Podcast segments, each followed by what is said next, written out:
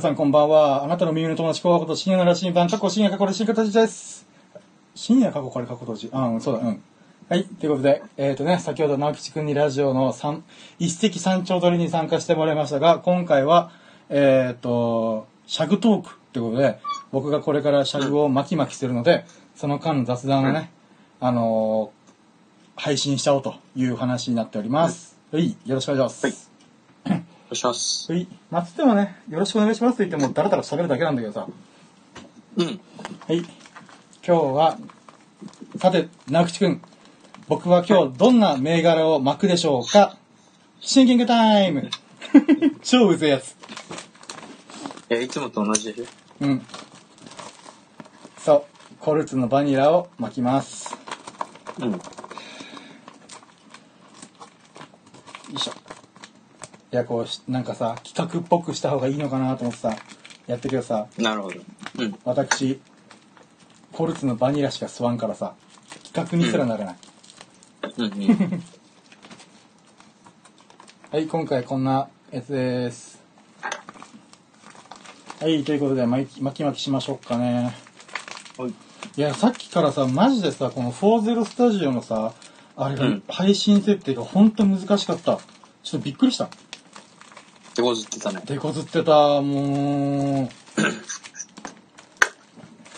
まあね、えっ、と、一応無事配信できてるっぽいからも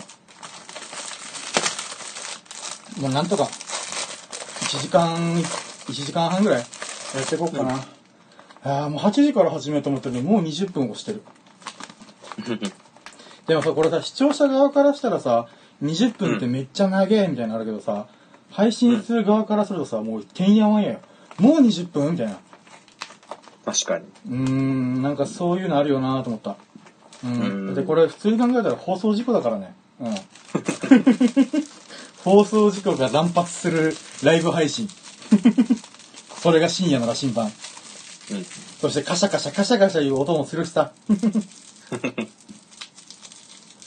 えいえ。ちょっとマイクちゃんと取れてるかどうかわかんないけど、まあ、それもまた一挙だしね。もともと作業配信ってことで、生活の一部をさ、こう垂れ流したろっていうは発想で俺やってるから。うん。うん。まあね、それに直吉くんもお付き合いいただけることで、本当にありがとうございます。いえいえ。はあ疲れたマジでさっきの配信で疲れた本当にああ多分ねもう一個要要因があってさあれもあったんだよ、あの多分ね自分の家の w i f i がさ今スタンド FM 用のスマホと MacBook と,、えっと iPhone10 を3つ使っちゃってるから、w i f i が多分ちょっと一瞬不安定になったんじゃないかなと思ってるうん。だからそのせいであるかも。うん、なんていうの、この、電波の切り替えが勝手にスマホ側で送られて、この携帯用の 4G 回線と Wi-Fi 回線を多分行ったり来たりしたんじゃないかなと思うんだよ。うんうん。だから多分そのせいだと俺、私は思っております。うんさっきさ、3人ぐらい入ってくれたのにさ、もういなくなってる。まあそりゃそうなんだけどさ、こいつなんやねんみたいな。真っ暗だぞ画面みたい な。うん、ほんとごめんなさい。ほんとすいません。あわよくば聞いてくれると嬉しい な。いやね、ほんとね。ショック、今のマジでショックだった、本当に。うん。あ結構手こずってたー手ね。こずってた。まあ、これま た、とりあえずスマホごと傾ければいいんだって分かったから。うん。うーんでもさ、画画角ってさ、ちょっと今さ、この縦横の比率で見てたらさ、うん。えっ、と、つまり、今、すこのシャグのやってるところを横型で見せたいから、うん。なんていうのえっ、と、カメラを横にして、スマホごと横にしてるのね、今。うん。だけど、そうすると、あの、あれが見えないんだよ。配信ボタンが。つまり、画面がスクロールできないから、えっ、とね、うん。終了するときにはた画面を縦にグイってあのスマホごと傾けてそのブラウザのなんていうのを縦型にするのね。うん。ってこの時にあ、まあ、何が言いたいかというとさカカメラの画角がさ縦横ってあるよなと思ってさうん。うん。じゃあ一応スマホをファーストで考えるならばうーん縦の方が本来はいい、うん。えっ、とユーザーが傾ける必要もなかったりとかねなんかいろんな都合上、まあ縦の方が本来はいいから TikTok とかそうじゃんうん。そうだね。だけどね、なんかね、赤石学徒さんっていう人がいて、なんかあの、うん動画、今の中でもなんかトップ動画クリエイターみたいな人がいるわけさ。うん。このロ黒黒髪ロン毛のなんか、うん、パッと見怪しげな人なんだけどすごいいい人でさでその人の、うんなんて振る舞いとかみいや振る舞いというか中で本で言ってたかなで言ってたのがうん。このね縦と横は、えっと動画の文脈上明らかに違うんだよってことを言ってさそれカメラの画角伝わってるうん。で言うならばまず縦型は何に特特化してるかっていうと人の存在に対しての、えっと、顔を見るっていう部分にすごい特化してるんだと言って言ってたさ人間の体自体なるほがど。縦だから縦長だからめちゃ縦長だ、うんうん。で顔も顔も縦長なんだよ構造上ね、うんうん人体の構造上だから TikTok とか、そのライバーとかのものに関してはやっぱ縦が正解なんだよみたいなそれ人にフォーカスを当てるんだったら、えっ、とそれ顔をドーンみたいなっうん。ていう感じだったらあの縦型がいいんだよみたいなはいはい。だけど物語とかストーリーとか流れを伝えるためには横がいいんだよって言ってたさ、うーん。なるほどそういう違いがあるのかと思ってさ空間ができるわけだ。そうそうそうそうそうそううんうん。なんかこの話結構面白くて、つまり縦と横だけど明確に違いがあるみたいな。うんうんうで、ん。それを言語化しててさ、ああ、すげえなと思って。うん。そうそうそうそう。なんかそんなことを今急に思い出した。うん。うん。でなんかね、あのーなんか、ちょうどその話をしたからさ、その動画2.0っていう本を赤石学徒さん書いてたの昔。昔では、まあ、うんあるんだけど、それで言ってたのが、うん動画と映画とかテレビとかと何が違うかって分かるみたいなことを書かれてさ。うん。つまり僕たちは今動画動画動画って言ってるじゃん。うん。うん。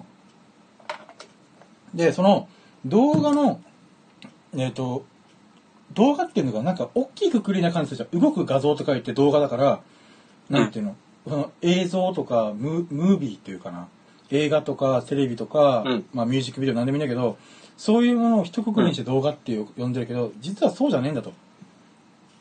では、うんうん今ちょっとポロッと言っちゃったけどさ、動画とえ映像の違いって何、ってなった時にさ、えっ、と、この赤石枠人さんが言ったのが、動画っていうものは、この、なんていうの、テクノロジーの進化の文脈上、えっ、とね、簡単に言うと、うん。えっ、とね、うーん、一番濃い部分を紹介してる動画。つまり情報密度が超高い。えっ、と、だから YouTuber とかでさ、うんあの、あれがあるんだよ。えっ、とね、ジェットカット。つまり、自分たちが喋ってる間とかを、もう0.5秒単位ぐらいで、バツバツ切ってくる。うん。そうした方が YouTube を見る側にとってすごい楽みたいな。まあ若者向けだからね、YouTube って。うん。ってなった時に、えっ、と、情報の、た同じ1分間で入る情報の密度が全然違うんだと。うん。それをしょそうして、総合して言うのが動画ですみたいなこと言ってたさ。うんつまり情報密度が高いものが動画らしい。うん。なんかこの違い面白いなと思って。確かに。うん。だから、なんか、なんか、なんていうのかな、この映画とかアニメとかさ、こう、違法アップロードしてるやつとかを垂れ流れ、あバラエティ番組と垂れ流れてくるわけじゃん。だから、あれも結局、動画っていうか、まあ、動いてる映像なんだけど、うん。えっ、と、正確には、なんていうの、うん、動画の文脈には合ってないみたいな。うん。つまり、それはテレビ用にカスタマイズされてる編集の仕方だから、えっ、と、映像なんだけど動画じゃないみたいな。うん。感じらしい。なんか赤石学徒さんが言うにはね、ちょっと俺もうろ覚えの話もしてるから、ちょっとざっくりしすぎてますけども、まあまあそんな感じらしいんですよ。うん。うん。実際なんかさ、How to 系、俺よく見るんだよね。うんあ。の、YouTube って。うん。だからなんか、その、ちょっとやっぱ教科書的な、うん。実際ほら、中田のあっちゃんも、うん。その、YouTube 大学って勉強系やってるじゃん。うん。なんか勉強するための、なんか、あれが感覚が強い。あ、動画自体 YouTube が。動画っていうあーのに対して。でもそれ直吉くんあれだ、やっぱセンスいいね。いや、ほんとその通りだと思う。つまり勉強っていうか何か得るっていう、情報を得るっていう部分に特化したのが動画。そうだよね。そうだから今なんかやっぱ YouTube ってそういううん。映画面白いなって俺は思うんだよ。そうなんだよね。だから、クオリティももちろんあるけども、やっぱり一番は、大量な、なんていうの、えっ、と、情報を与えるために特化した形式。うん、面白い、やっぱうり。ん。って考えた方が、まあ、あれだよね。なんか、うん、流れ的に合ってんのかな、みたいな。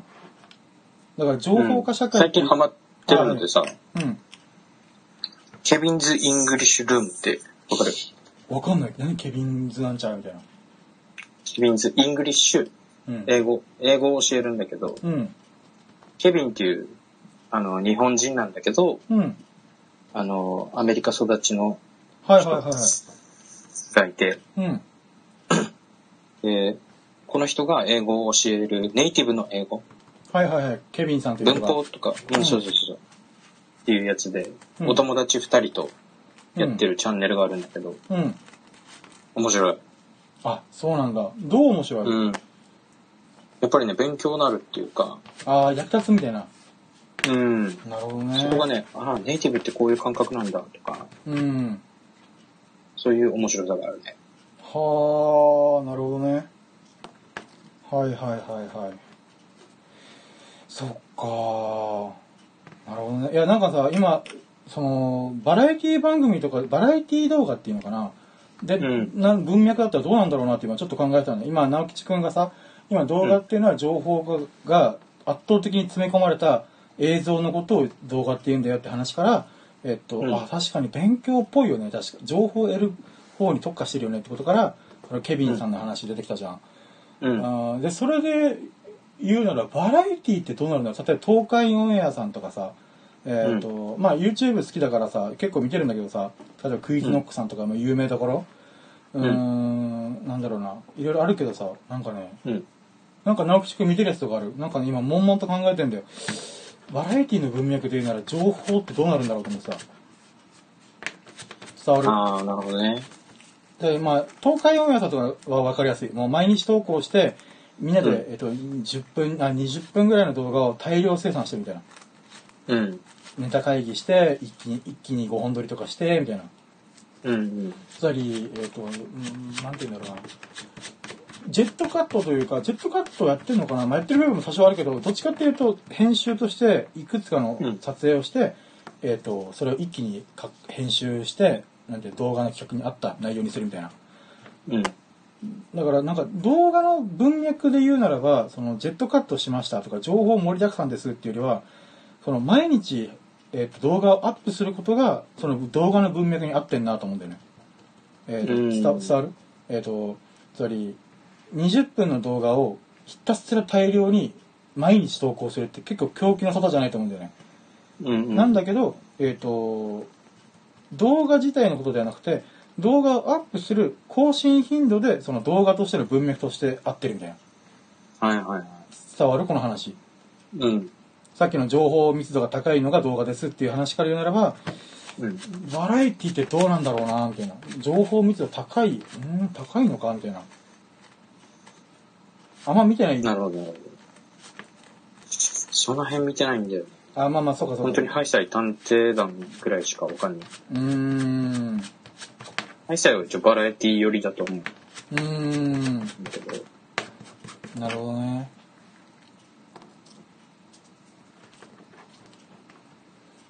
なんかさっきからさ、この、確か。に。うん、はい。うんこれ何いうん。あ、いいよいいよ。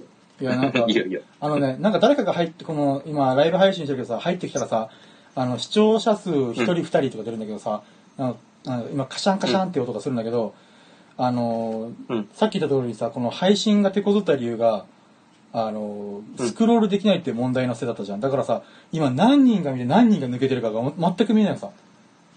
ああ、なるほど。ギリギリコメントをしてくれたらなんか、み、あーなるほど、まるまるさんいるんだねってことできるんだけどさ。うん。ということです。すいません。あの、なんか、あの、言いたいことがあればぜひコメントくれると助かり ます。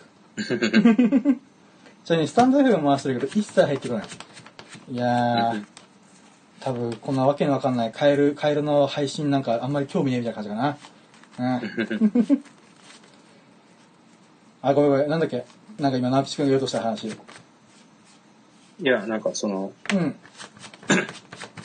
情報系じゃないバラエティ系の人たちは毎日やることでそれが情報的な、うん動画というまあ密概念で、うんうん密度が高頑張いると思スタイルみたいなね。うんううんどうなんだろう、まあ、でも一概に言えんよねなんかその動画イコールその文脈なんか情報密度が高いから動画ですだからバズりますってわけじゃないからううんんでもなんかその動画のクオリティとかもうんやっぱり分かりやすいなとかっていうのとかってうんなんか単純に見やすいっていうか面白いっていうか一応見るみたいなさっていうのはあるなと思ってうん確かにねなんかうん編集が雑っていうかちょっと分かりにくいよっていうやつとかをやっぱりうん飛ばしちゃうよね一回興味あったから見たのにせっかく見たのにうんうんなんか分かりにくいわこの人の話って思ったらうん飛ばしちゃうなっていうのはああるなああ使なるう、ほどね見る側としての意見うとして。んまあそれで言ったらこの配信とかマジで何なのってやつだからな情報密度低い低いなるほどな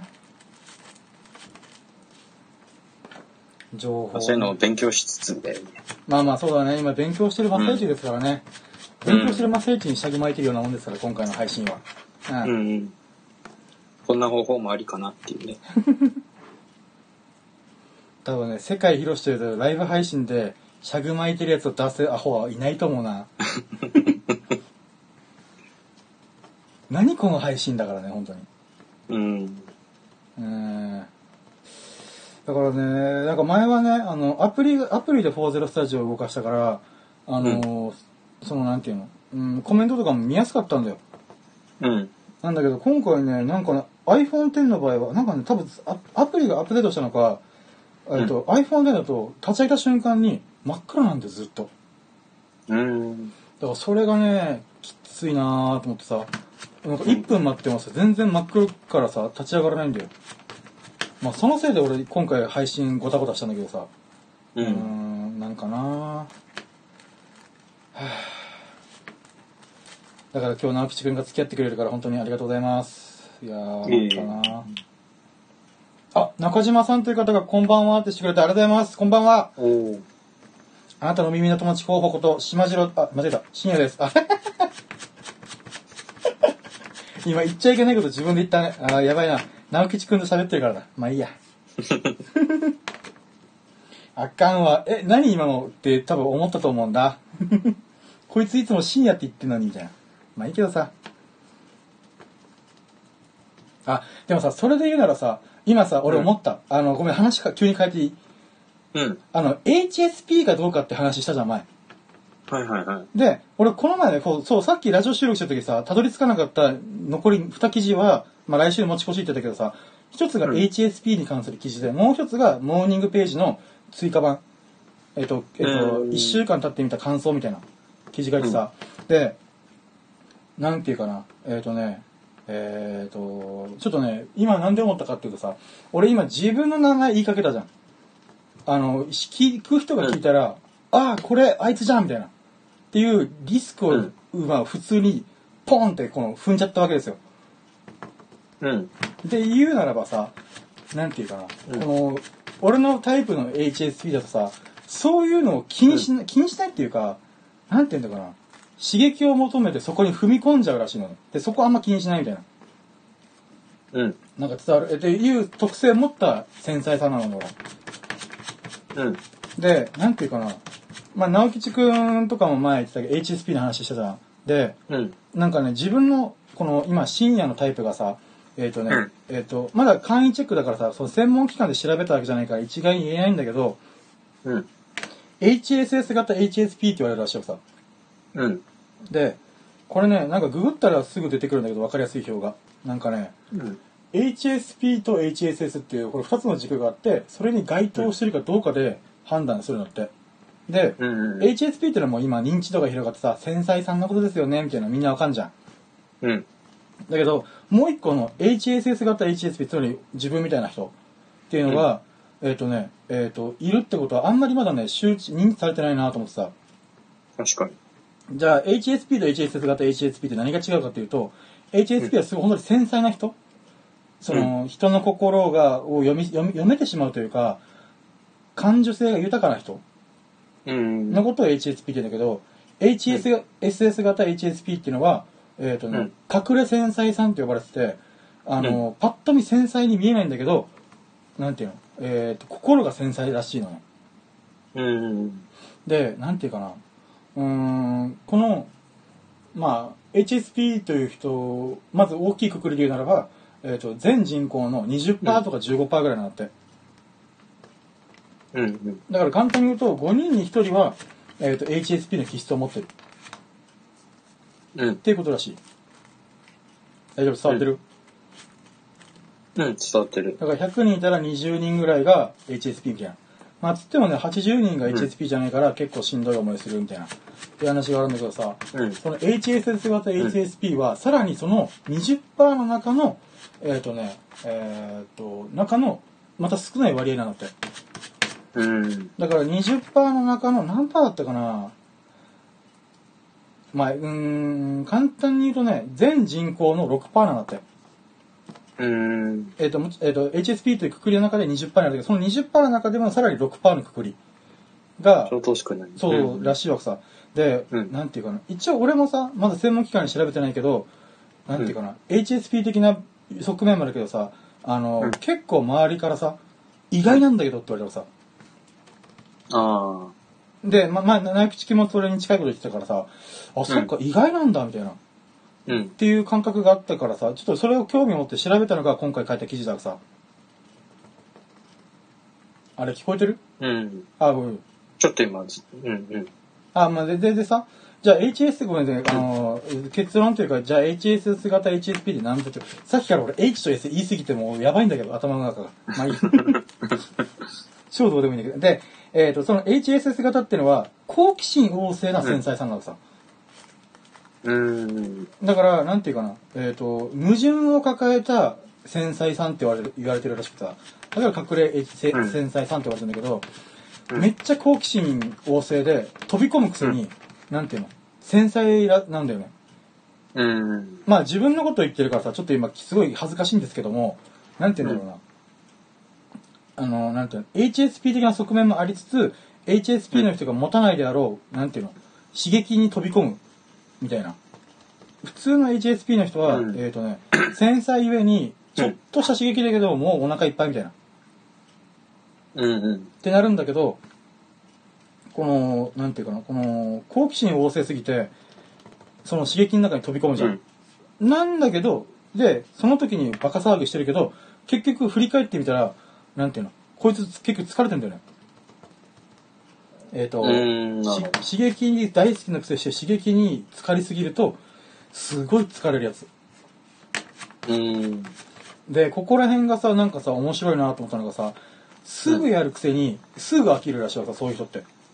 うん。、で、HSS、HS っていうか、この、なんていうの、うーん、なんていうかな、この、確かにさ、この、し何でもすぐやるっていう人いるんだけど、えっ、とね、うん、健常者って、健常者って言ってから変だな。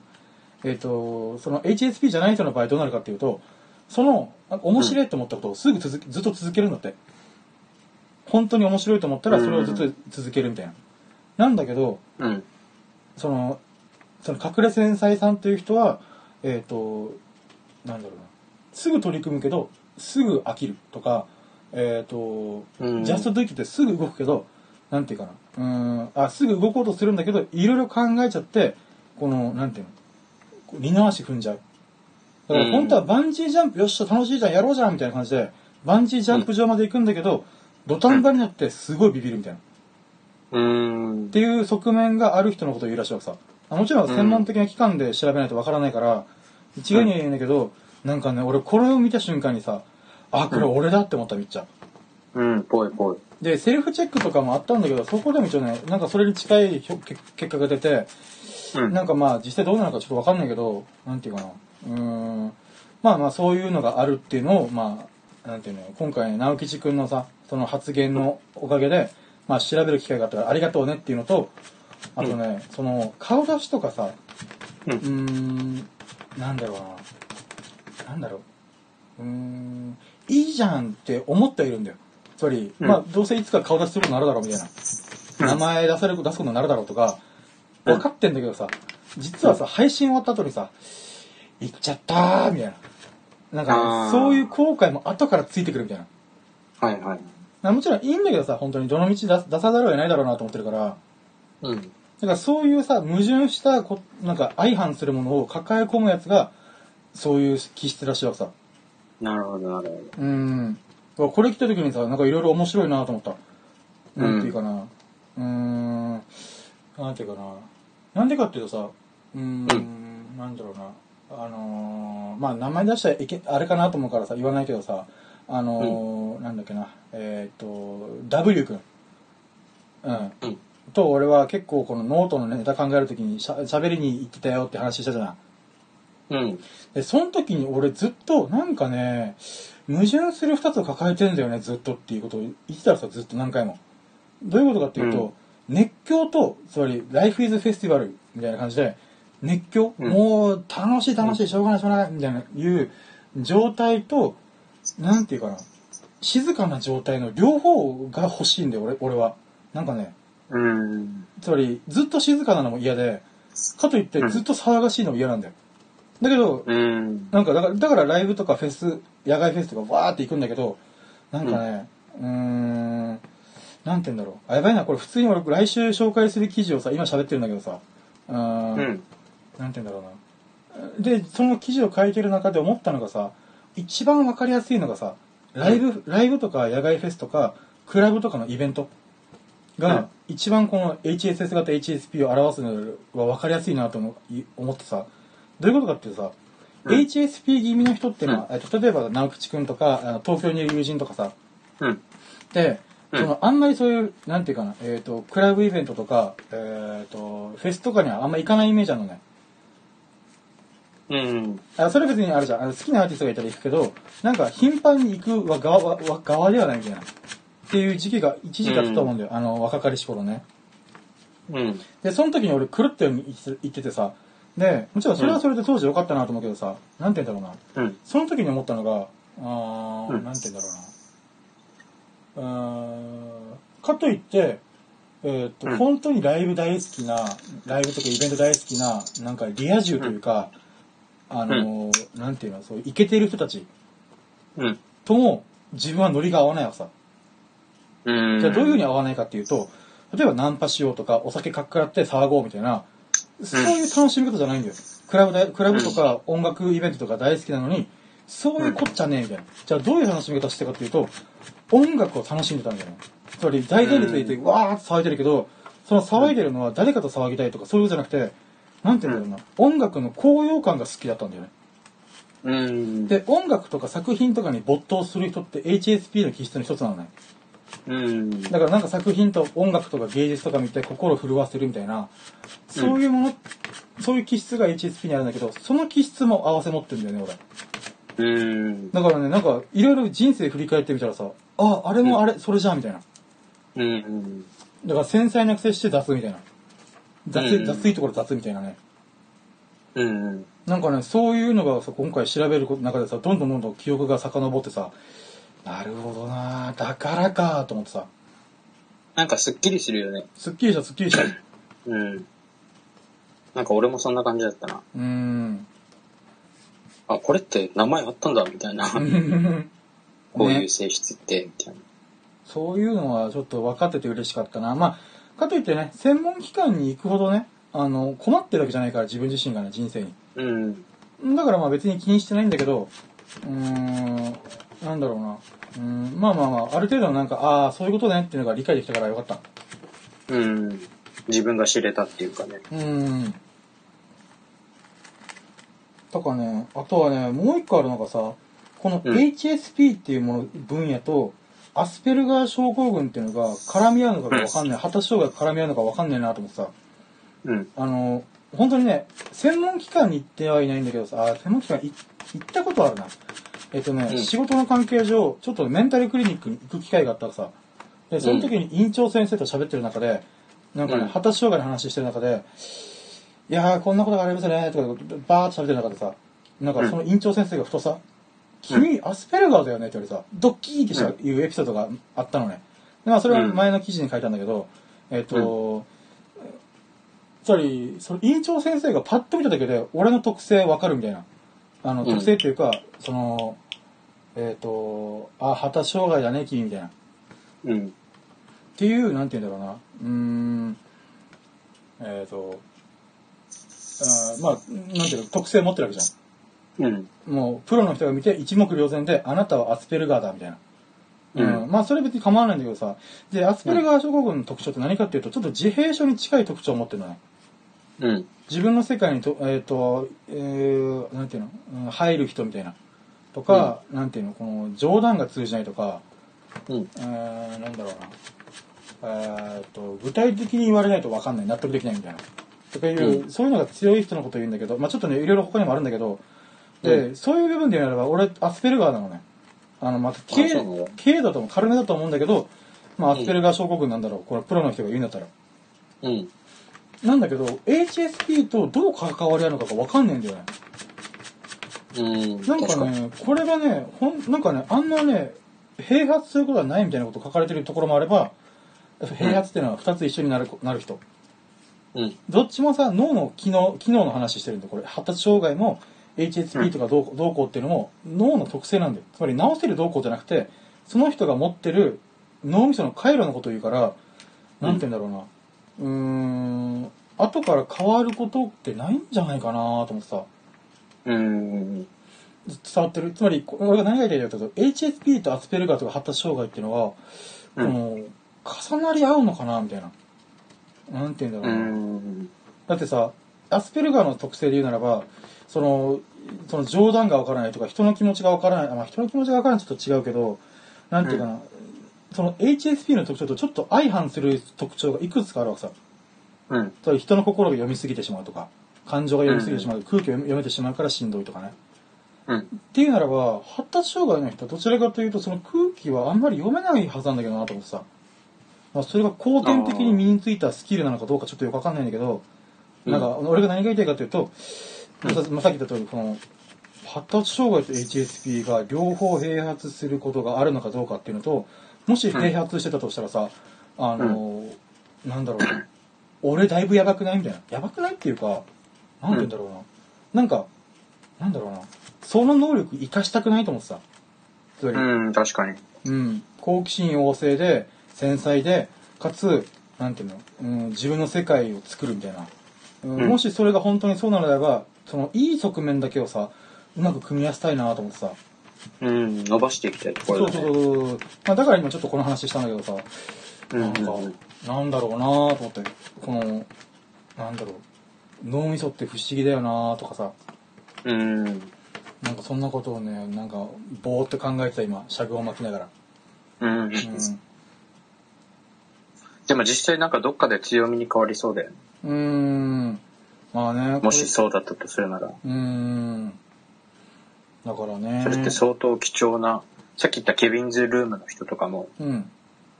あの、いないじゃん。だってそう、その、帰国子女で日本語ペラペラで英語も喋って、うんみたいな。で、はいはいネイティブの感覚がわかるみたいな。うーん。確かに確かに。だから、その、みんなの、その、なんていうのかな。えー、そうなんだ、みたいな、そういうのが。うーん。確かにね。さらにその人が、そういう稀有な存在が、かつ YouTube を発信してるっていうのはまたすごいことだよね。そうそうそう。 YouTube だかめらんどもくしかしさたいら、ね、みたいな。うん。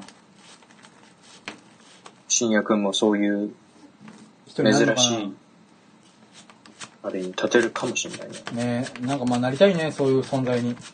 うん。みんなに価値を提供して喜んでもらえる、そんな存在になりたいです、私は。うん。はあこのシャグを巻いてることすら役に立ってるか俺よくよくわかんないからね今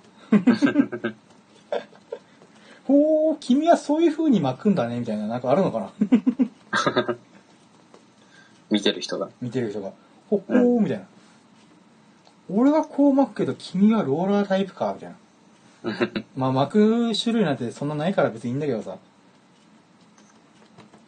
でもまたレクチャー系とは違ったあれがあるかもしれないね。 レクチャー系ってほら、うんあくまでレクチャーだから、うんあの、本当に実際習慣的にはどうやってるんですかみたいなのもあるじゃん。ああ裏側を聞きたいみたいなねそうそうそうそうう。ん本本番ではどうやってるんですかみたいな。はいはいはい、なるほどね。こうやって球を蹴りますみたいな、サッカーとかみたいなさ。ああ、はいはいはいはい。だけど、え、本番ではどうするんですかみたいな。 うーん。実技編みたいな、うーん。そういう風に映ってたらいいけど。うーん。確かに確かに。あるねー。なんかそれで言うとさ、なんかちょっと話どんどん脱線する。まあ脱線だからいいと思ったけどさ、うん、 YouTuber のこのカメラの撮影の方法ってすごい気になる。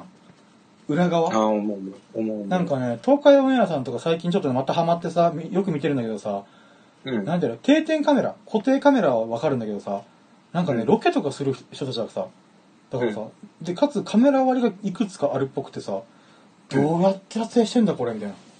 うん。とかね、なんか、なんか、なんかすごい本当に。すごいよね。うん。それは確かにもう、うんどうやってんだろうって思う。ねだからちょっと時々裏側とかさそのサブちゃんとかでさあの、うんこのダラダラしてる様子とかをさ見るんだけどさその時にその撮影スタジオの裏側みちょっとちらっと見えるんだけどさもういろんな機材がいっぱいあるわけさもうリング型のライトとか、それをなんか34個ぐらい一緒にあの点灯させてるのねそれライトが3つ4つ、ずっと常時つきっぱなしうん。とかねなんかなんかすげえなーと思ってさあとそれで言うな感ら覚的に。うん。あごめん俺またあれだアスペルガー的なことしてるわ 怒涛のように喋るみたいなうん。大丈夫。ああいういやなんかさ、あのーまああくまで今は日本の YouTube の話してるけどさ自分が YouTube にちょっとチャレンジしてる時さあのあれだったんだよ、あのデューブパデューブパーフェクトだったかなあのねあのアメリカの、うんえっ、とねこの6人組みたいな男性がえっ、とね、うんえっ、と今チャンネル登録が当時ね当時というか半1年前だったかなで言うならば、うんえっ、とねん確か7000万登録登録だったかなうん。だからさ7000万登録って本当に規模がやばいわけさ、えっ、と、うん。だって日本の人口1億人1億2000万人だからさもうん。う何何パー見てんねんみたいなまあえっ、とその人たちって海外ってさらに英語圏の人たちだからえっ、とそうのんリーチか、リーチっていうかとと届ける、えー、と人が増えるんだけどさらに、えっ、とねあの言語の壁を飛び越えてもおも、えー、とできる企画をやってるわけさ例えばなんかねススーパーショットだったかなちょっと名前忘れちゃったけどさ例えばうん。このパンをさ遠くからポーンって放り投げてトースターにカシャンって入るみたいな、うん。なんかそういうとこが一時期流行ってたのだけどその中のとなん時に、えっと脚光を浴びた人たちなのねだからス,、はいはいペシャルショットショットみたいなね例えばと超遠くからバスケットのゴールを決めるとか、うん。まあ、そういう企画をやってるんだけど、まあ、だからこそあのなんていうの言葉の壁を越えて面白いみたいな、うん。っていうことができたんだけどその人たちのさ、うん。えっともう7000万規模だからさあの稼いでる金額とんでもないわさ、うん。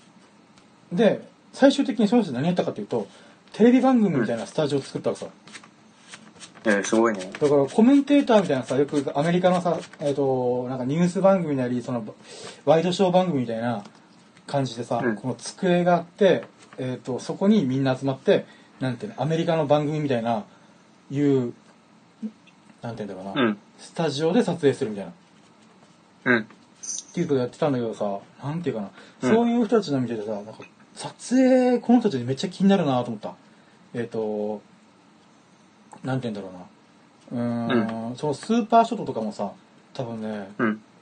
画角決めるだけでも超大変だと思うし多分ね、うんスマホとかじゃなくて超小型カメラでやってるはずなんだよなんかねうん。小型カメラとかアクションカメラかうん。とかねなんかねそういう超凄腕のクリエイターの人たちのさ撮影手法ってやっぱ気になるなってちょっと最近よく思うでさ、うん。うん。なんでこの話したかっていうとさうん。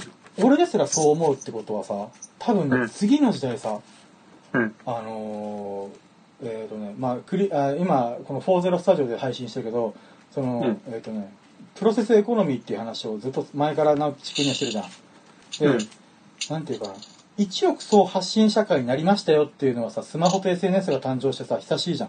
もう10年前からずっと言われてるじゃん。これからみんな発信する時代来るよ、みたいな。うん。実際その通りになってるじゃん。あのー、僕ですら、直吉くんですら、その配信をし始めてるわけじゃん、いろいろ。発信とかね。その時、次の時代に来るのはさ、その、うん。えっ、と、発信した裏側を見せることによって、なんていうの、うんあ、こういう撮影してんだ、みたいな。っていう、うんうん気づきがね、多分ね、すごいことになるんじゃないかなと思ってるのね。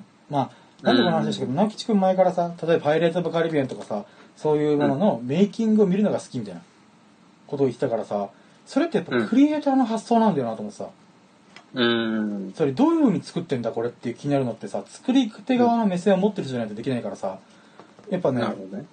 う。うんーんつまり、えー、と一億総発信社会になるのであればみんうなん発信の裏側ってどうやってるんだろうってなんか疑心暗鬼になりながらなんか成功例見たいみたいなっうん。ていうのが加速するんじゃないかなと思ったそうだね。一億総発信社会だからこそなんていうのクリエイターの裏側に需要が生まれ始めてるうんうん伝わるこの話えっ、と、うんうんうん本来はメイキングなんて本当にクリエイターとか本当超すごいファンの人じゃないと興味のなかった分野だったけどそれうが、ん。うん。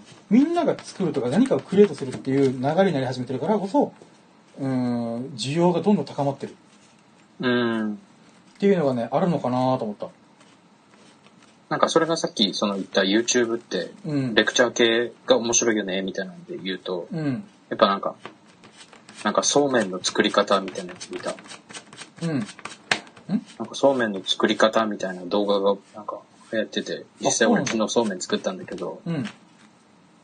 なんか一応そういうのもクリエイティブっちゃクリエイティブっていうかさああ、裏側というかどう作ってるかってことだよね。どう作ってるかっていうメイキング系がやっうぱん。面白いっていうかみんなあれもあると思うけどねやっぱコロナでさああ、外で食えんからみんうなん自分で作ってみようみたいうな。ん。そう、だからさ、あ、今、直吉君すごいいいこと言った。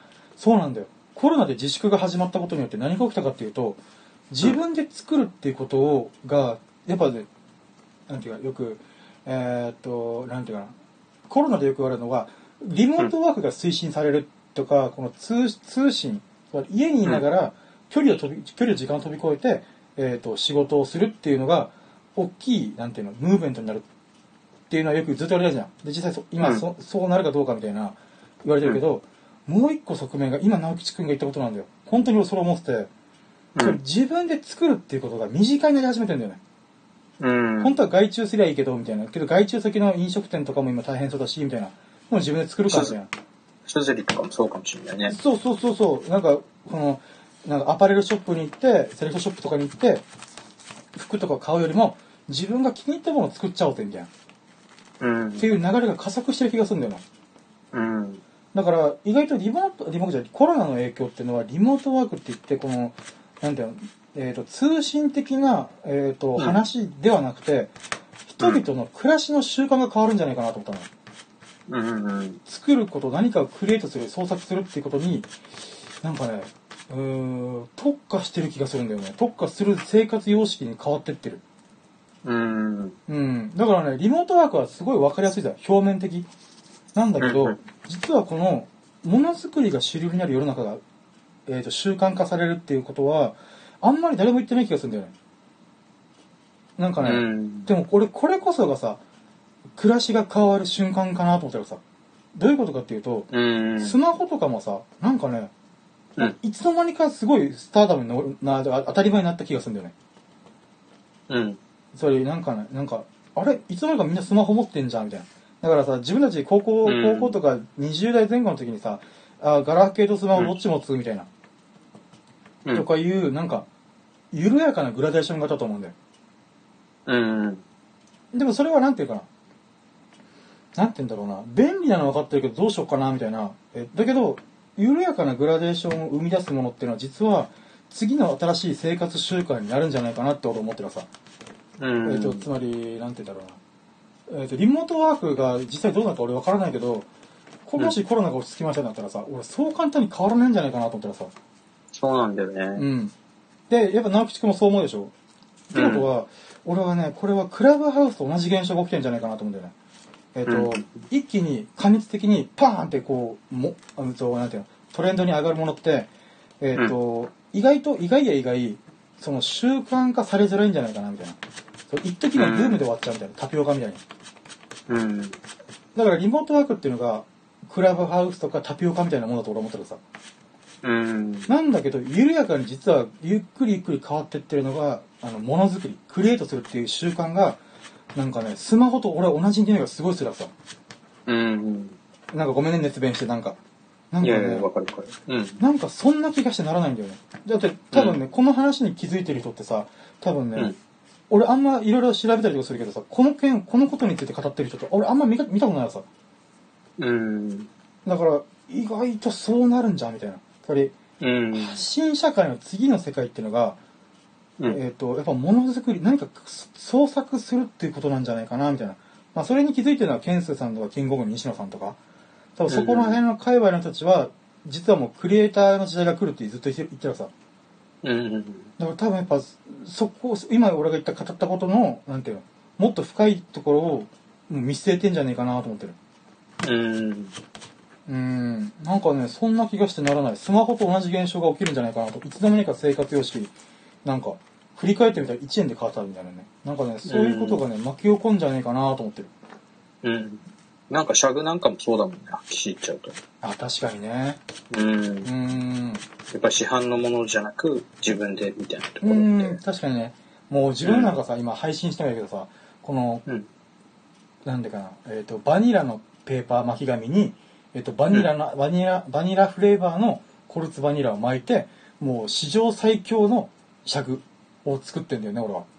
うん。うん。もう正直これを超える、えっとしなんていうのものは未だかつて現れてないんだよねいうんろいろ試したけどさバニラフレーバーの組み合わせとかね、うんうんやっぱこれが最強なんだよな俺にとってはみたいなうん。だけどさあれ前言った通りさ別の友人にさ、これ吸ってみるって言って吸わしたらさゲロ吐きそうみたいな、うん吹いたらおい失礼なこいだ ええ失礼なやつだなと思いながらえー、いやいやいやいや南吉君も知ってる人だよあのメガあ、ネのそうなんだ。うんああ。まあまあ、それは冗談の中で言った言ったけどさ、なんか本当に気持ち悪いことにしてたからさ。だから何が言いたいかっていうと、そうなんだ。うん。えっ、と、あ別にそれに関しては俺何も思ってないね。えっ、と、うん。自分にとってベストなものを作る時代になってるんじゃないかなと思うん、そうだね。う。うん。で、かつそのベストが、なんていうの、えー賛同を得ることができたら、なんていうのかな。うーん。まあ、またフォロワーとか応援する人が増えるのかな、みたいな。うん。なんかね、そんなことを私は悶々と考えております。うん。なんかね、今、40スタジオが何人来てるかちょっとわかんねえんだけど、なんかね、それに引き換え、でもなんか、ポンポンポンっていう音が聞こえてるから、何人かの方は見てくれ、ありがたいことに見てくれてると思う。中島さんとかね、見てくれてると思うんだけどさ、スタンド FM 側さ、い一切、なんか、入ら、入ってこない。さっきは結構入ってきたじゃん。なんか、なんかあったのかなってちょっと不安になってる今。あーあれかな、みんな夕方だから、夕方とか夜、夕方じゃねえよ。今、俺の体内リズムの狂いっぷりバレたね。えっと、 えっと、9時だから、多分みんな晩ご飯とかもろもろ終わって、配信してる人がいっぱい多いんじゃないかなと思う、スタンド FM。だから、俺の配信がどんどんどんどん、この、後ろに後ろに追い追いやられてるうん。のかな。あ、ごめん、ま、全く話別の話しちゃったよ。えっ、と、うん。うん。だからね、なんか、逆に言えばさ、クリエイター戦国時代みたいなのが始まるのかなと俺ヒヤヒヤしてる。それ本当に能力の高い人じゃないと、その、フォロワーを勝ち得ることができないのか、もしくは、なんて言うんだろうな、えっ、とか、勝負するのではなくて、我が道を行くことによって、なんかこれ作らせたらお前しかいないみたいな。っていう世界になるのかっていうのがね、わかんねえ。なんかどういう世の中になるのかな、みたいな。ああ、なるほど。なんか伝わるえっ、と、もし、もしかしたら全く別の道があるのかもしれないけど、一人、うんみんなが求めるものを、こう、すごいレベルで書き上げるトップアーティストみたいな人が、うん結局このクリエイター社会を、あ一億総クリエイター社会をぎ、すべてかっさらっていくのか、それともうん細分化されまくって、めっちゃうまい絵、確かに綺麗だけどさ、微妙だよ、なんか味のある絵が俺好きなんだよねっつって、細分化されていくうる。ん。どっちなるんだろうなーと思ってさ、なんか伝わってる言いたいこと。うん。なんか両方あり得る気もするけどね。なのかななんか中田敦彦さんみたいに400万登録、登録ドーンっていう人もいれば、2、30万人登録で、なんか自分の好きなことやってるみたいな。うん。いうふうに分かれんのかな今、今みたいに。うん。かもしんないね。うーん。どうなんだろうね、そこら辺。うんうん。いや、でもなんか俺、シャグトークしながらさ、なんうか、んすごい有意義な話してる気がする。自分で言うねって話だけど。あ、それよかったさ。うん。でもこのクリエイター総、あ、えっ、と、一億総クリエイター社会っていうのは、割と今言ったらだと結構納得する部分あるんじゃん。その、うんうん一億総発信社会になったからこそ、次の段階で、その、みんながクリエイター何かを作るっていうことが、どう作ってんだろうこれみたいな、メイキングが気になるとか、その撮影手法が気になるみたいなね、うん。裏側が気になるみたいなことが巻き起こってくるのかなみたいな。うんうんうん。うん。ここの部分に着目したのはね、俺さ、自分で言うのはさすがだなと思ってる。自画自賛。そう、ここ、この配信は自画自賛配信なのだ。ひたすら自分を褒める。うんうん。いや、でも、直吉くんもね、すごいんだよ。俺にそういう発想させた、この、テーマの振り方がね、素晴らしい。うん。うんどうもどうも。急に他者多産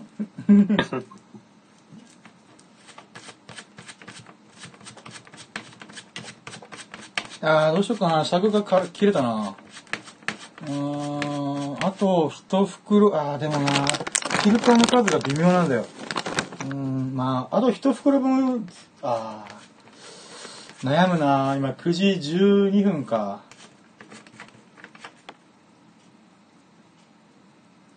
どうしようかな直吉くん続くあつお付き合いできるうん、まだ、あ、よ、充電切れそうそうそう。あ、大丈夫そうだよ。大丈夫うん。どうしようかな。じゃあ、あと一袋開けて、ちょっと、一応ね、45分、あと今から30分後までに終わらそうかなと思ってて、うん。片付けもあるから、10時にはもろもろ終わらしたいから、うん。うん。じゃあ、ちょっとそこまで。うん。で、スタンド FM 側でもう今50分ぐらい喋ってることになるんだよなどうしようかな。スタンド FM が1時間しか配信できないから、じゃあ、どうしようかな。誰も聞いてないから、スタンド FM 側は終了しようしようかな。うん。まあ一応、有意義な話はできたと思うから、まあそこを魚に本当に続き気になったら、えっ、と、40スタジオで、えっ、と、お待ちしてますので、ぜひ、つって、無言の誰もいないところに声かけるっていうね。いや、本当ね、アーカイブお楽しみくださいませ。はい。